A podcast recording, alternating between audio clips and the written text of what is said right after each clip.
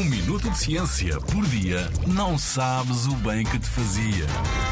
Os insetos também vão à tropa.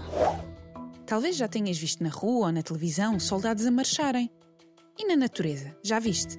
Sabias que existe um grupo de insetos, primos das cigarras, que são conhecidos como soldadinhos? Estes insetos estão espalhados por quase todo o mundo e até hoje foram identificadas mais de 3.200 espécies. Em Portugal, temos pelo menos duas. Muitas espécies de soldadinhos parecem usar capacetes com as formas mais bizarras que possas imaginar. Alguns parecem-se com sementes, outros com espinhos, folhas, formigas e até mesmo com cocó de lagarta. Apesar de se assemelharem a capacetes, estas estruturas são na verdade asas modificadas, mas que não servem para voar.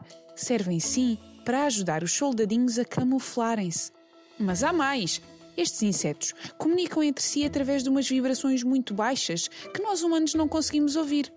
Apesar disso, os cientistas conseguiram gravar e amplificar essas vibrações e descobriram que estes insetos produzem sons muito estranhos.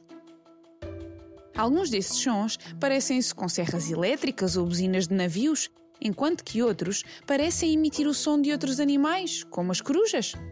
E esses sons servem para atrair parceiros, para comunicarem outros soldadinhos quando encontram uma planta deliciosa ou para avisar quando um predador se encontra por perto. Estes insetos são muito pequeninos, por isso presta bem atenção na próxima vez que fizeres um passeio pelo jardim. Pode ser que encontres algum a marchar. Na Rádio ZigZag, há ciência viva, porque a ciência é para todos.